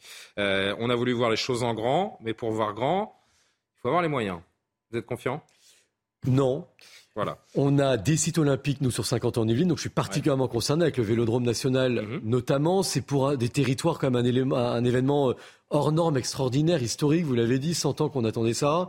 Euh, mais quand on voit effectivement l'organisation de la, la, la, finale de la, de la Ligue des Champions, avec, vous savez, ces, ces hordes anglaises, déferlant euh, sur le, le, le stade, c'est vrai qu'il y, y, a de quoi s'inquiéter. Il y avait aussi les no-go zones hein, qui étaient définies, en, je crois, dès 2005 par un certain nombre de, de médias américains. Donc il va falloir euh, se retrouver. Donc, qui était un peu euh, fallacieuse hein, euh, à l'époque. Hein. Je, je crois que c'était Fox News qui avait. oui. Mais montré le nord parisien comme des zones de non-droit. Bon, c'était pas. Se, se, retrousser les manches, laisser plus de moyens, je pense aux polices municipales, renforcer la sécurité privée, notamment en termes de formation. Je crois qu'il y a à peu près 30 euh, 000 à 40 000 postes manquants. on Donc il y a un enjeu de formation. de sécurité du jour au lendemain. Et, c'est pour ça qu'il faut s'y mettre euh, dès maintenant. Il y a la question de la sécurisation des, Jeux Olympiques. en, tant que tel si tout se passe bien, déjà, comment est-ce qu'on fait pour les sécuriser? Mais la question qui se pose pour le gouvernement, c'est comment les sécurise-t-on si au même moment il y a des émeutes dans les banlieues? C'est ça qui, interroge. Et on n'a pas parlé des syndicats qui veulent euh, également ah, semer ah, le, trouble sur les, sur les jeux. Hein. Se mettre en grève. Mais la question, c'est que fait-on si pendant les JO, il y a des émeutes en banlieue? Voilà. Des jeux typiquement français, hein, finalement. Euh qui, euh, qui arrive à, l'été. Oui, Benjamin. Les risques sont gigantesques parce que, vous savez, euh, là, vous avez quand même des gens qui ont pillé des magasins dans certains. Alain Bauer a dit de la cérémonie d'ouverture qu'elle était, que c'était criminel. Bien sûr, hein. bien sûr mais vous avez des gens bien avant les émeutes qui ont pillé dans les centres-villes des, euh, des magasins alors que la police était mobilisée pour les embêter et pour les empêcher de faire ça. Là, on va avoir la police mobilisée pour eh ben, garder les JO. Donc, inutile de vous dire que les autres centres-villes seront totalement sous-investis en termes de police. Donc là, on risque d'avoir en effet un effet d'aubaine, un effet d'opportunité. Et clairement, je ne vois pas comment on s'en sort parce que vous l'évoquiez, la sécurité privée. Le problème, c'est qu'aujourd'hui, c'est dysfonctionnel. Vous avez des agents de sécurité privée qui sont sous-payés. Les former, c'est compliqué. Vous avez une profession qui est ubérisée. On n'a aujourd'hui pas les moyens et je ne vois pas de solution pour le gouvernement à court terme. Mais on frôle le drame quasi toutes les semaines, en fait, depuis, euh, depuis 2018, j'ai envie de dire, avec les, gilets jaunes, la crise des retraites, cette euh, période euh, d'émeute. Le monde nous regarde, Gabriel. À n'en pas douter, l'image de notre pays ces derniers temps est absolument déplorable. Impact touristique avéré à Paris, déjà 25% de réservations en moins. Combien d'autres à venir?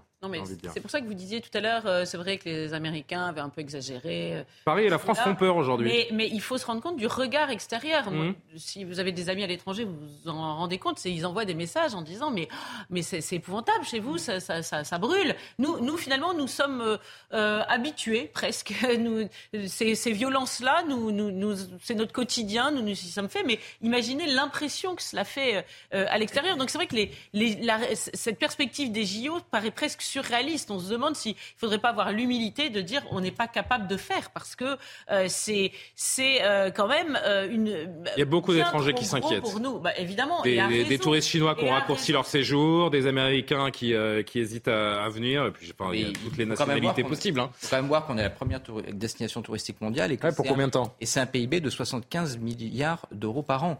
Donc si jamais on perd ça, l'état de notre économie Vous va savez ce qui a marqué une rupture Là, il y a un vrai, vrai sujet. Ce qui a marqué une rupture qu'on n'avait pas vu en 2005 lors des émeutes de banlieue, c'est que les, cœurs des villes ont été touchés euh, cette fois-ci. Le cœur de Paris, le cœur de Marseille, de Lille, je crois euh, également, de Bordeaux, de Nantes. Et ça, ça a marqué cette, euh, cette rupture. Et aux yeux du monde, on a dit, bah, ce sont des cœurs historiques, des endroits qu'on visite, où on aime déambuler, où on ne se sent pas en, sécurité. Et, ça, on ne le connaissait pas avant. ne viennent pas, on a un vrai problème économique. et ça, je crois qu'il faut en prendre conscience. Oui, Amaury. Non, mais si, si je puis me permettre, euh, pour euh, regarder souvent, pour être souvent dans les faits divers, hein, puisque c'est mon, mon métier. Oui, c'est votre métier, oui. Euh, il y a quand même très souvent des agressions de touristes. Et d'ailleurs, ça, ça, il y avait par exemple une, une voiture de Chinois qui avait été attaquée sur le. Oui, un van. On avait vu un van. Et vous regardez, franchement, ce qui se passe dans les transports en commun les victimes, c'est énormément des touristes de tout ce qui est euh, vol à l'arraché, pickpocket ou agression, euh, violence. On peut se poser des questions sur le tourisme chez nous? Oh bah, Bien évidemment, bien évidemment. Euh, d'où l'importance de vraiment mettre le paquet sur la sécurité et de, de, vraiment retrouver notre attractivité. Oui, c'est essentiel. on, tient quand même sur les forces de l'ordre qui sont épuisées. Et après, on on, se retrouve face à des policiers qui disent ah bah oui mais c'était mon, neuvième jour euh, euh, de travail consécutif mais euh, ils sont à bout. On leur dit déjà là cet été vous êtes mis à contribution vous êtes à bout mais c'est rien à côté de l'été prochain avec les Jeux Olympiques. Il faut se rendre compte de ça. Il y a aussi les militaires qu'on mobilise pour sentinelle mais c'est en cela que la formation de la sécurité privée dont on parlait il y a un instant sera primordiale parce que la police ne pourra pas tout. la privée pour le moment oui, c'est pour ça qu'il va falloir pas la peine de, non mais il y a de quoi s'inquiéter hein, je dis franchement. bon 23h on va, on va avancer. Un, un sujet qui, euh, qui monte et des questions qui se posent. Beaucoup de contradictions euh, dans la classe politique autour des, euh, du lien que l'on peut faire entre les, les émeutes et, et l'immigration. Les émeutes dans les banlieues, Yohann Usaï, qui ont une nouvelle fois donc mis en lumière un clivage gauche-droite très marqué sur cette question. Les élus de tous les bords politiques qui s'affrontent sur ce qui a conduit les émeutiers à descendre dans la rue la semaine dernière. Oui, y a-t-il un lien entre l'immigration et les, et les émeutes? Hmm. Oui, répondant cœur euh, euh, Reconquête, les Républicains et le Rassemblement euh, national, comme l'a fait Marine Le Pen ce matin sur France 2. Évidemment. Mais pourquoi Mais tout le monde le fait. Il y a un problème d'immigration dans notre pays depuis 40 ans. Nous avons subi une immigration totalement anarchique. Cette immigration, elle a entraîné un communautarisme et elle entraîne dans l'esprit euh, d'un certain nombre de personnes une forme de sécession avec la Hmm. société française. Donc quand Gérald et Darmanin les dit qu'il y a émeutes de 10%, cinq jours que 10% nous venons de vivre, ne voit pas ce seront, ce seront des euh, dizaines euh, de jours que nous subirons demain. Il faut regarder la réalité en face, calmement, simplement. Alors, ce que dit Marine Le Pen, c'est que trop d'immigration, ça euh, empêche l'assimilation dans notre pays, que euh, le fait de ne pas s'assimiler, ça conduit au communautarisme et donc parfois au rejet de la France. Bruno Retailleau, pour euh, les Républicains, lui aussi fait le parallèle entre euh, l'immigration et les émeutes. Il a une phrase qui est extrêmement forte. Lui parle d'une régression vers les origines ethniques. Cette phrase, elle a fait beaucoup euh, réagir et elle a fait bondir, notamment du côté de la France insoumise, comme euh, Raquel Garrido. C'est fou comme expression, parce que ça met une question de hiérarchie, etc. En fait, bon, Bruno Retailleau fait partie d'une tradition politique française qui est pas récente, qui date de 230 ans. Eux n'ont jamais accepté qu'à la Révolution française, on, fasse de la France une nation civique, c'est-à-dire où précisément l'ethnie, euh, la religion, etc. étaient indifférentes. C'est ça, c'est en cela que la République est grande et qu'elle est magnifique et que, et que c'est pour ça qu'on y adhère et, que et, et- et je le vois avec mon propre parcours d'immigré. C'est si facile d'être français en réalité parce qu'on a une conception de la patrie qui est une patrie républicaine avec ses droits universels. Et le gouvernement, lui, de son côté, attaque LFI, attaque le RN pour ses euh, positions. En revanche, pas un mot sur LR. Oui, parce que d'abord, il faut dire que euh, le gouvernement, lui, euh, on l'a vu, Gérald Darmanin hier lors de son audition euh, au Sénat, a dit que euh, le problème des émeutes n'était pas un problème euh, identitaire. Il a rejeté euh, cette manière de présenter les choses. Donc on peut dire qu'il n'est pas du tout d'accord ni avec Marine Le Pen ni avec les Républicains. Et pourtant, le gouvernement n'attaque pour l'instant que le Rassemblement national. Évidemment, ça n'est pas un, un hasard parce que euh, un hasard parce que le gouvernement a besoin des Républicains. Donc il ménage le parti d'Éric Ciotti. Il y a une loi immigration bientôt qui euh, doit être euh, votée. Ça tombe plutôt mal d'ailleurs étant donné le, le contexte. Mais le gouvernement ne pourra pas se passer des votes des Républicains. Donc même s'ils sont en opposition frontale sur l'analyse qu'il faut tirer des émeutes, le gouvernement n'a aucun mot sur les républicains parce qu'il ne faut pas insulter l'avenir. Il faut pouvoir continuer à dialoguer et à négocier avec eux pour continuer à faire passer des textes de loi. Euh, merci Johan. Gabriel, Gabriel Cluzel, Gérald Darmanin qui explique également donc canaliser ces émeutes sur le seul prisme identitaire serait, serait une erreur parce que 10% des interpellés en, marge des émeutes euh, seulement sont étrangers, donc euh, éligibles au centre de rétention administrative. On rappelle que 60% des interpellés étaient inconnus des, des services de, de police. La sociologie des émeutiers n'est pas si évidente qu'il n'y paraît, ou euh, Gérald Darmanin a le syndrome du Stade de France Oui, qui oui, lui colle à la chaussure, Il comme disent. a- Alors je me permets juste de, donner les ça. Gérard Larcher qui l'a dit qu'on va entendre. D'abord François-Xavier Bellamy, le député LR, euh, député européen LR, quand ces délinquants crient, sur, crient leur haine de la France et brûlent son drapeau, quand euh, des quartiers font sécession, sont ceux qui euh, concentrent le plus de population d'origine immigrée. Comment Gérald Darmanin peut-il refuser de voir l'évidence? Il n'y a pas une minute à perdre pour fermer les vannes d'une immigration hors de contrôle qui déstabilise en profondeur notre société. Gérard Larcher a parlé en effet d'un syndrome du Stade de France. Écoutez le président du Sénat, Gabriel, vous reprenez. Il faut se méfier du syndrome Stade de France, Euh, c'est-à-dire de ne pas regarder la vérité en face. Il ne s'agit pas de tout amalgamer. Il y a sûrement des Kevin et des Mathéo. Mais poser la question au maire de la Les dans une commune qui a plus de 40% de sa population, euh, qui est issue euh, soit de l'immigration, soit directement de l'immigration, il faut regarder les choses en face, se dire la vérité. Il ne faut pas que les politiques disent autre chose que ce que les Français voient. Si nous voulons renouer avec la confiance, il ne s'agit pas de nourrir je ne sais quel amalgame ou je ne sais quelle haine. Regardons les choses en face. Regardons les, les choses en face. Mais On oui, peut dire mais- que les émeutes de la semaine dernière n'ont rien à voir avec l'immigration ou l'intégration a dit qu'il avait vu beaucoup de, de, de Kevin et Matteo. Oui, Ouais, c'est ouais, le- on imagine les Kevin, ça doit être encore les supporters anglais. Vous savez, Kevin, c'est un prénom anglais. Non, mais c'est- prendre les Français. Non mais après il y en a des, non, mais des Kevin de et des Matteo, il y en a. On a vu les, Pardon. on a vu les, les très comparutions immédiates. Hein. Qu'il y a pas il y a des de Maxence. Non, mais bien sûr. Vous savez, d'ailleurs, vous imaginez toutes les émeutes qu'il y a eu en, en banlieue, c'est sans doute les Corésiens qui sont venus en banlieue et qui se sont dit on va faire flamber les banlieues. Mais là, vous, vous me prenez un peu pour une idiote. C'est pas grave, hein, ça, ça m'arrive parfois d'être prise pour une idiote. Je suis pas très vexée, mais quand même, hein, il y a un moment où il, il, faut arrêter. Évidemment, comme 2 et 2 font 5, tous les Français savent qu'il y a un lien entre euh, les émeutes euh, et, l'immigration de tout En fait, là où il y a une incompréhension. D'ailleurs, c'est intéressant de voir euh, les sondages dans ce sujet. Moi, ce que je trouve extrêmement hypocrite, c'est que Gérald Darmanin dit oui, vous savez, dans les arrestations, il y avait que 10% d'étrangers. Le reste était français. Alors, le, le, problème, c'est que c'est pas parce qu'on est français qu'on n'a pas de lien, même au regard de l'INSEE, avec l'immigration. Il y a une notion qui s'appelle descendant d'immigrés. Ça existe. Hein. on fait des mmh. statistiques avec ça. Donc, et, et, moi, ce qui me frappe beaucoup, c'est que quand euh, un, quelqu'un est coupable, tout de suite, il est recouvert du manteau de Noé de la nationalité française. On dit il est français. En revanche, quand il est victime, comme Naël, là, on, va, on le renvoie à ses origines. Vous voyez, Raquel, pas Raquel Garrido, mais Mathilde Panot ou David Diro disent ah voilà, on l'a attaqué parce que c'était un jeune arabe. Il est plus français, pourtant il est franco-algérien. Alors à un moment, il, il, va falloir arrêter de jouer ce double discours qui n'abuse personne. Là où il y a une incompréhension, Gabriel. Juste sur une phrase, c'est que je pense que c'est encore plus grave qu'il euh, n'y ait que 10% d'étrangers euh, si euh, on se rendait compte que les autres, que nombre d'émeutiers sont originaires de,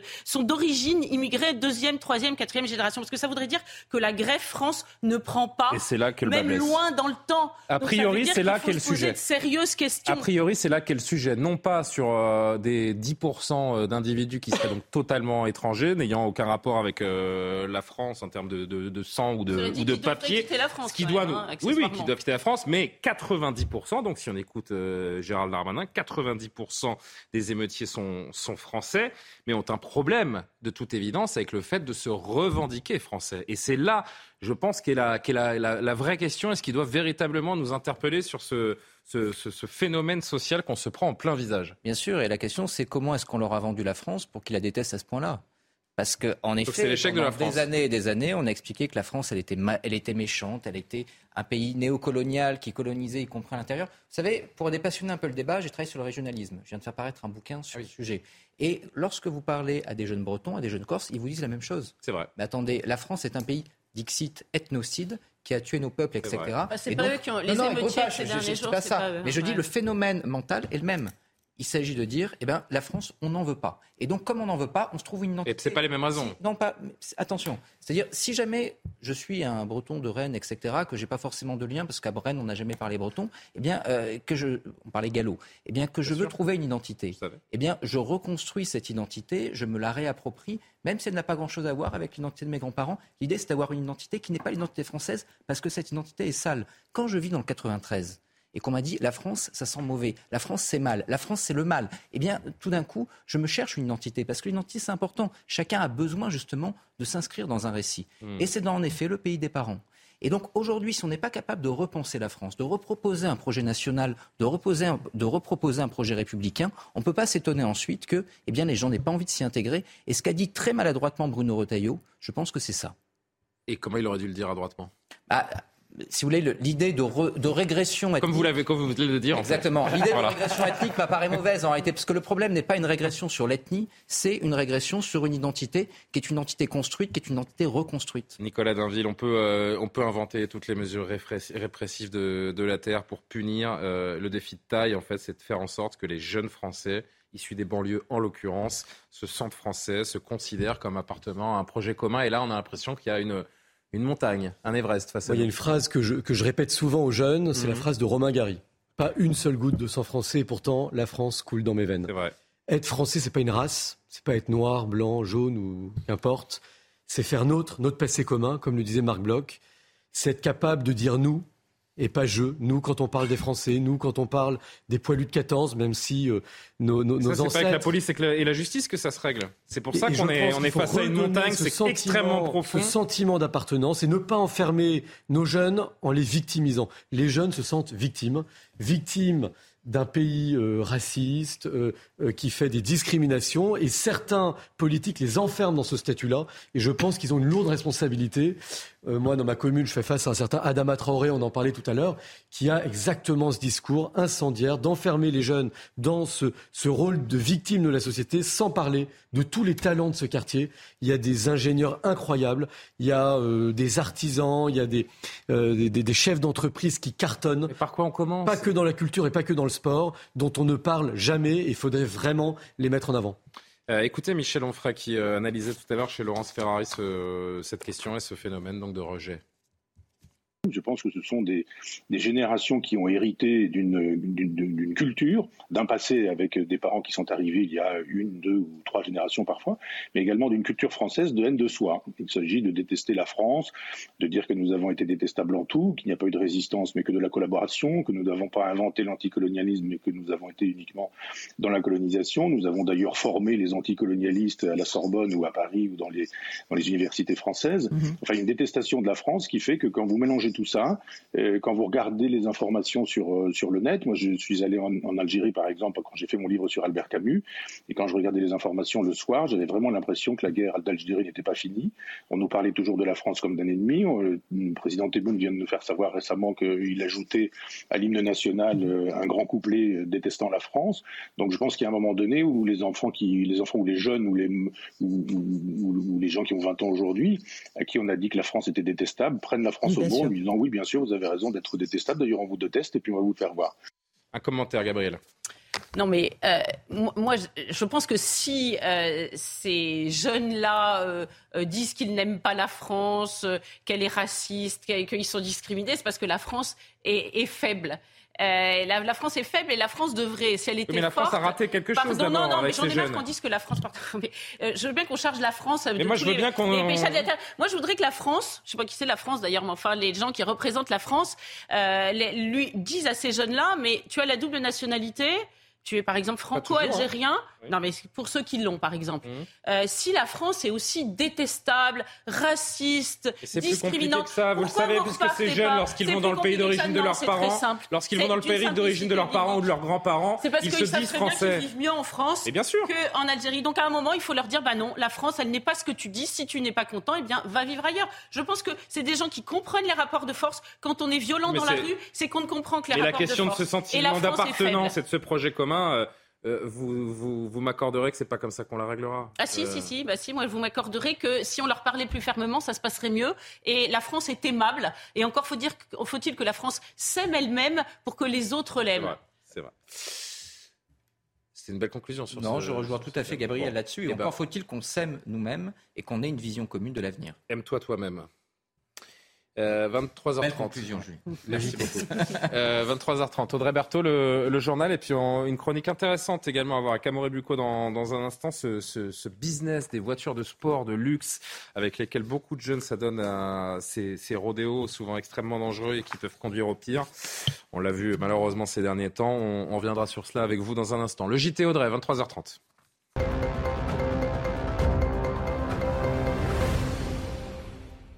Audrey Berthaud, la commission d'enquête du Sénat qui a rendu des conclusions aujourd'hui sur le fameux dossier du fonds Marianne. Oui, ce fonds Marianne créé euh, par Marlène Schiappa pour lutter contre le séparatisme à la suite euh, de la mort euh, de Samuel Paty. Les conclusions de la commission d'enquête du Sénat aujourd'hui sont extrêmement sévères. Vous allez le voir, les détails avec Anne-Isabelle Tollet.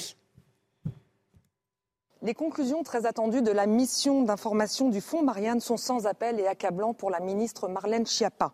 Le président de la commission des finances au Sénat, Claude Rénal, et son rapporteur n'ont pas mâché leurs mots en parlant de coups politiques, de manque de rigueur, de désinvolture et même de fiasco. Écoutez. Vous constaterez qu'à toutes les étapes de ce projet, le manque de rigueur, l'opacité et, je le dis, la désinvolture ont conduit au fiasco. Ce constat que je fais devant vous ne doit pas et ne nous conduit pas euh, à jeter l'opprobre sur la politique publique de lutte contre le séparatisme et la promotion des valeurs républicaines sur les réseaux sociaux. Il s'agit, je le crois, d'un combat essentiel et tout à fait légitime. Le constat est sans appel sur la dérive de ce que nous appelons un coup politique. Lors de son audition le 14 juin dernier, la ministre déléguée à la citoyenneté, qui se disait ne pas se dérober ni se défausser, n'a donc pas convaincu les sénateurs qui lui ont reproché beaucoup de pertes de mémoire, ne voulant pas répondre aux questions, ce qui est consternant et affligeant, selon le rapporteur, tout en écartant la question du parjure. Les conclusions de cette enquête n'honorent donc pas pour le Sénat la promesse de lutter contre le radicalisme et le séparatisme au lendemain de l'attentat contre Samuel Paty, puisque sur les 2,5 millions d'euros alloués au fonds Marianne, seulement 1,4 million d'euros ont véritablement été dédiés à cette cause. Après les émeutes, retour sur le terrain. Euh, Emmanuel Macron a reçu plus de 200 maires avant-hier. Il était à Pau aujourd'hui. Emmanuel Macron a, eu une réunion avec les élus locaux, une des cibles des émeutiers de ces derniers jours. Sur place, il a souligné que la première réponse, c'est l'ordre, le calme et la concorde. Et la concorde, après euh, le moment important dans la vie euh, de la nation qu'ont constitué donc les émeutes en France. le MEDEF a un nouveau président. Son actuel numéro 2, Patrick Martin, a été très largement élu pour présider l'organisation patronale pour les cinq années à venir. Il a immédiatement dit vouloir écrire au syndicat pour réconcilier climat et croissance. Écoutez justement le nouveau président du MEDEF.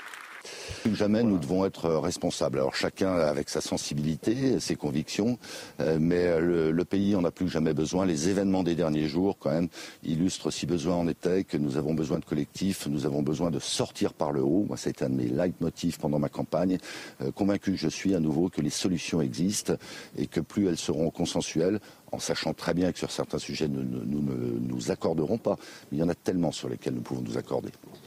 À l'international, après les, impressionnantes fumées qu'on a euh, observées au, Canada et ces, immenses feux au nord-est du pays, New York est confronté depuis plusieurs jours à une invasion d'insectes. Impossible de sortir dans les rues euh, de New York sans voir ces nuages d'insectes qui sont en réalité euh, des pucerons. Alors, ah. faut-il pour autant lier C'est pas de la neige sur votre écran. Hein. En réalité, plusieurs facteurs peuvent expliquer ce phénomène inhabituel. Écoutez justement les explications de Marie-Victoire Dieudonné. Pas de répit pour New York. Après les impressionnantes fumées des feux du Canada, des nuages d'insectes ont envahi la mégapole. Pendant que les pucerons volants se déplacent en essaim, les New-Yorkais, eux, peinent à circuler. Ils partagent leur stupeur sur les réseaux sociaux. Pour l'entomologiste François Lasserre, ces petites bêtes volantes vertes et blanches sont pourtant totalement inoffensives. C'est juste impressionnant, désagréable. Voilà, c'est bien sûr inhabituel. Ça va durer très peu de temps. C'est pas ce que l'on voudrait. On préférerait voir plein de papillons, certes, mais ça va aussi permettre à plein d'oiseaux de se nourrir, par exemple, euh, et de profiter de cette manne. Mais comment expliquer cette invasion?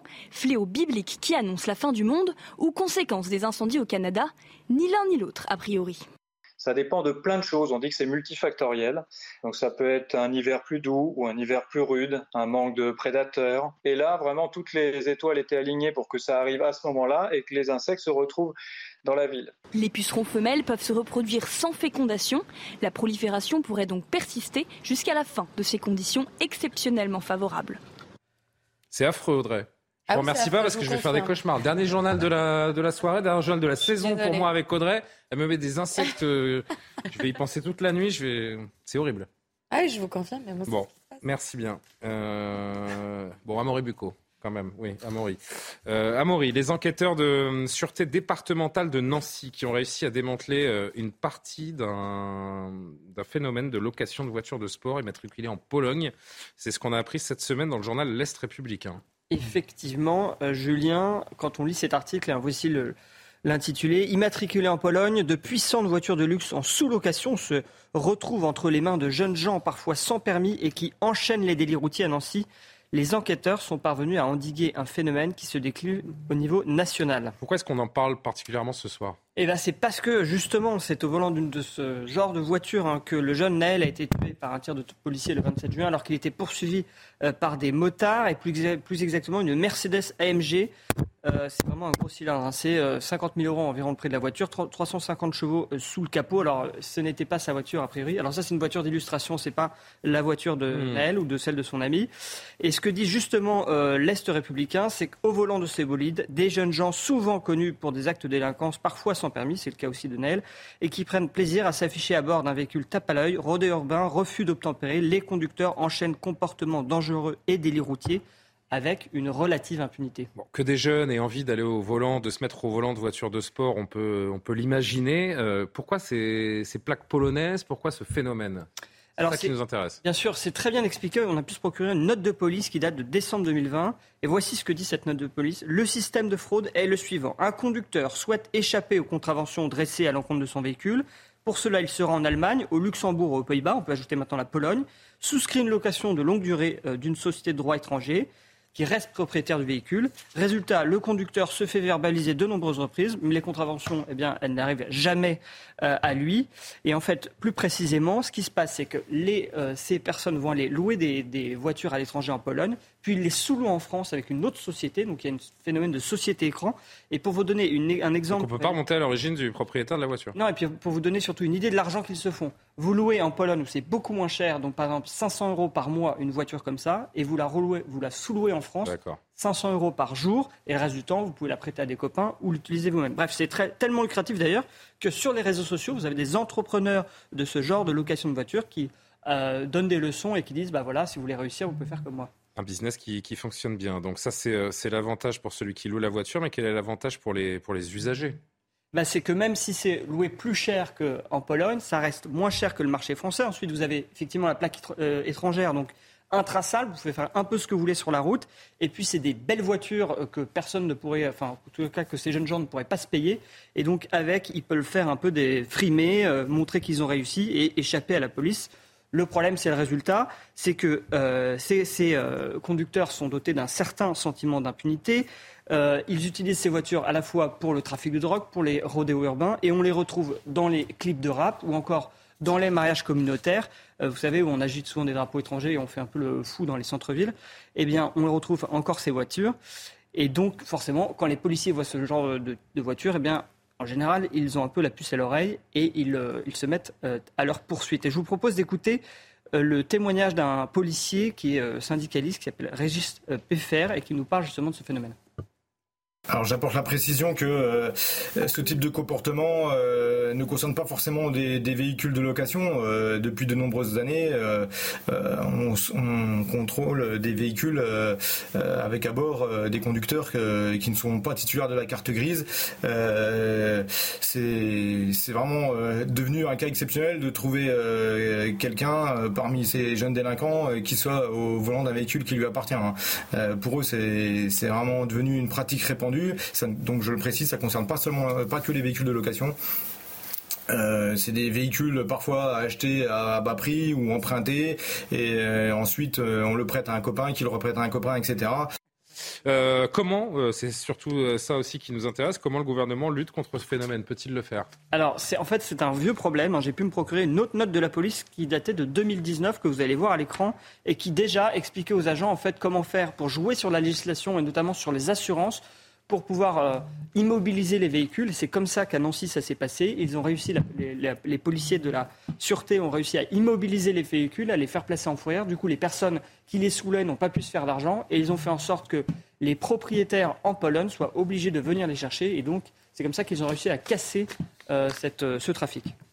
Merci beaucoup, Amaury. Drôle de phénomène, euh, quand même. hein. Là encore, euh, il y a des choses à, à régler. Et toujours, on parlait des, des- des mortiers avec les boucles Telegram, les réseaux sociaux, les locations de voitures de sport qui passent aussi par des tiers et des réseaux euh, dédiés. C'est sans fin, en fait. Pas sorti de l'auberge. hein. Non, comme vous dites. Euh, il est quasiment l'heure de refermer ce soir info. Je ne saurais vous quitter sans vous proposer les unes de vos quotidiens préférés à paraître demain. La revue de presse.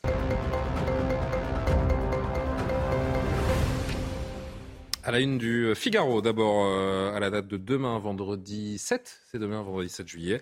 Euh, Jean-Luc Mélenchon contesté au, au, sein de la NUPES. C'est vrai qu'on en parle depuis une semaine avec des prises position et des non-appels au calme qui ont fait jaser au sein même de, de, la gauche. Et puis cette photo du nouveau président du MEDEF, il s'appelle Patrick Martin. Et le Figaro détaille ses euh, prochains défis. La une de Libération euh, demain, Emmanuel Macron qui était sur les routes du Tour de France aujourd'hui, ça n'a pas échappé à Libé. Macron, après les émeutes,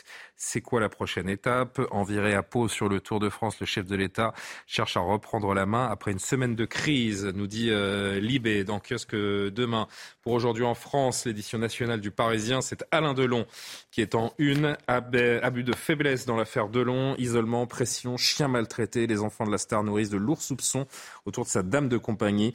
Euh, cette dame qui s'appelle Hiromi Rollin qui réfute en bloc les accusations. Une, une affaire donc, qui nous tient en haleine depuis 24 48. Euh, la Croix, la K-pop. Étonnant de voir euh, la Croix parler de K-pop, recette d'un succès mondial. La K-pop, c'est ces groupes, ces boys bands venus d'Asie du Sud-Est. Le groupe de pop coréen BTS publiera dimanche ses mémoires en sortie mondiale. Je découvre en même temps que vous. Hein. L'opération témoigne d'un engouement suscité par un. Alors je comprends pas bien la, croix là, mais bon. Euh, Qu'est-ce qu'on a dans la croix également? Au Venezuela L'essor des micro-ondes. Oula, c'est vraiment un numéro spécial. Les micro-écoles. non mais je découvre en même temps que vous. Hein. Au Venezuela, l'essor des micro-ondes. D'accord. Des micro-écoles. ah, des micro-écoles. Pardon. Ah, J'ai mal lu. Autant pour moi. J'en ai fait une énorme. Pour... Il est temps de partir en vacances. Oh, pardon. Ah oui, j'ai lu les micro-ondes. Je suis ridicule. Pardonnez-moi. Oui, donc je comprends mieux l'intérêt de cet article. Du coup, pardon, il est bien temps de partir en vacances, comme vous dites. Euh, un peu de PQR de presse régionale. Euh, je retrouve mon sérieux. Barrage détruit en Ukraine pardon, un lourd bilan écologique, euh, les émeutes également, l'opération euh, apaisement du gouvernement pour Ouest France, les dernières nouvelles d'Alsace, école, cherche professeur, on sait que c'est très compliqué là encore, plus de 3000 postes restent à pourvoir euh, à la rentrée sur le territoire, et puis l'effet fraîcheur des arbres à l'étude, c'est vrai que revégétaliser nos, nos nos villes et nos secteurs urbains, c'est un, c'est un enjeu majeur également pour les différents maires de France. Je confirme. Vous plantez des arbres, vous, à la verrière? Oui, mais effectivement, dans les reconstructions, il faut végétaliser et, c'est bien sûr créer des îlots de fraîcheur, c'est essentiel. Vous avez un micro-ondes à la maison Bon, j'ai pas de micro-école. Merci euh, à tous. C'était ma dernière de la soirée, donc je, bah, on fait les remerciements euh, annuels, hein, j'ai envie de dire. On pense à Yohann Usaï qui m'accompagne toute la saison, qui est un petit peu euh, Faites attention à ce que vous allez dire. qui est un repère pour moi. Non, merci. À... Là, je profite d'avoir Gabriel et Benjamin qui sont des invités réguliers cette saison. Et je pense à tous les invités qui nous accompagnent tout au long de la saison. Merci beaucoup d'être avec nous. Amoré Bucco qui nous a fait des, chroniques splendides. Audrey qui nous a présenté des, JT de haute voltige. Monsieur le maire, vous étiez parfait. J'espère que vous reviendrez. Je garde le meilleur pour la fin puisque sans Loubna Daoudi, je ne serais rien. Cette émission n'existerait pas. Elle ne serait, elle ne serait que, que bien mal construite. Donc, et merci euh, à grâce à elle. Merci à vous. et merci, à Johan. Johan qui va, euh, qui malheureusement va pâtir de mon petit congé estival puisqu'il va reprendre euh, Soir Info dès la semaine prochaine. Je vous suivrai avec amour. Merci beaucoup Lumna, merci à tous de nous avoir suivis et l'édition de la nuit avec Simon Guillain. Bonne nuit.